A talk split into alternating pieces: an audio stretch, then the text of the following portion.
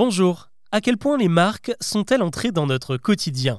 Il y a celles que l'on aime, celles qui nous rappellent des souvenirs, celles qui sont synonymes de qualité ou que l'on achète sans réfléchir, et puis il y a les marques qui ont influencé notre langage courant, tellement populaires qu'elles ont fini par désigner de véritables objets. Ce phénomène, c'est une figure de style qu'on appelle l'antonomase, ou quand un nom propre finit par remplacer un nom commun, et parfois on ne s'en rend même plus compte. Le premier que je vous propose de découvrir, c'est le mot caddie le fameux chariot en métal ou en plastique que l'on utilise pour faire ses courses.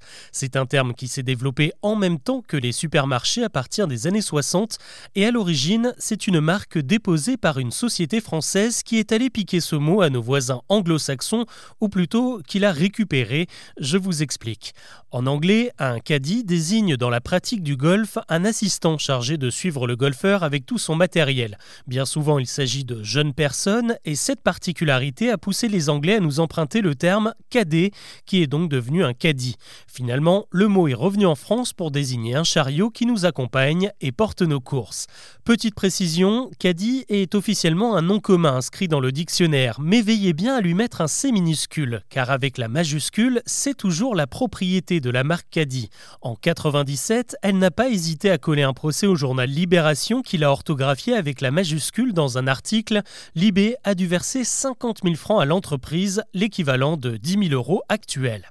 Une autre antonomase très courante, c'est le mot frigo. On l'utilise tous les jours, mais en français correct, il faudrait plutôt dire un réfrigérateur. Frigo, c'est le diminutif de Frigidaire, une marque déposée en 1918 par le fondateur de la société américaine General Motors, très connu pour ses voitures. Paradoxalement, c'est Chrysler, un concurrent de General Motors, qui a eu l'idée de mélanger les deux inventions et de créer la climatisation.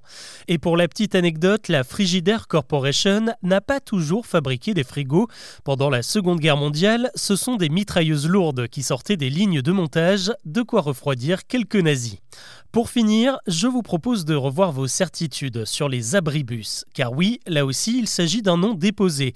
Normalement, les abris qui servent à attendre le bus s'appellent des aubettes, et si plus personne n'utilise ce terme, c'est à cause du coup de génie de l'entreprise lyonnaise JC Déco. En 64, elle a créé son propre modèle d'aubette qu'elle a baptisé abribus, mais qui ne servait pas qu'à protéger les voyageurs de la pluie et du vent. L'idée, c'était de transformer ces structures en espaces d'affichage publicitaire. Et l'affaire a tellement bien marché que JC Déco ne facturait même pas l'installation de ses abribus aux communes.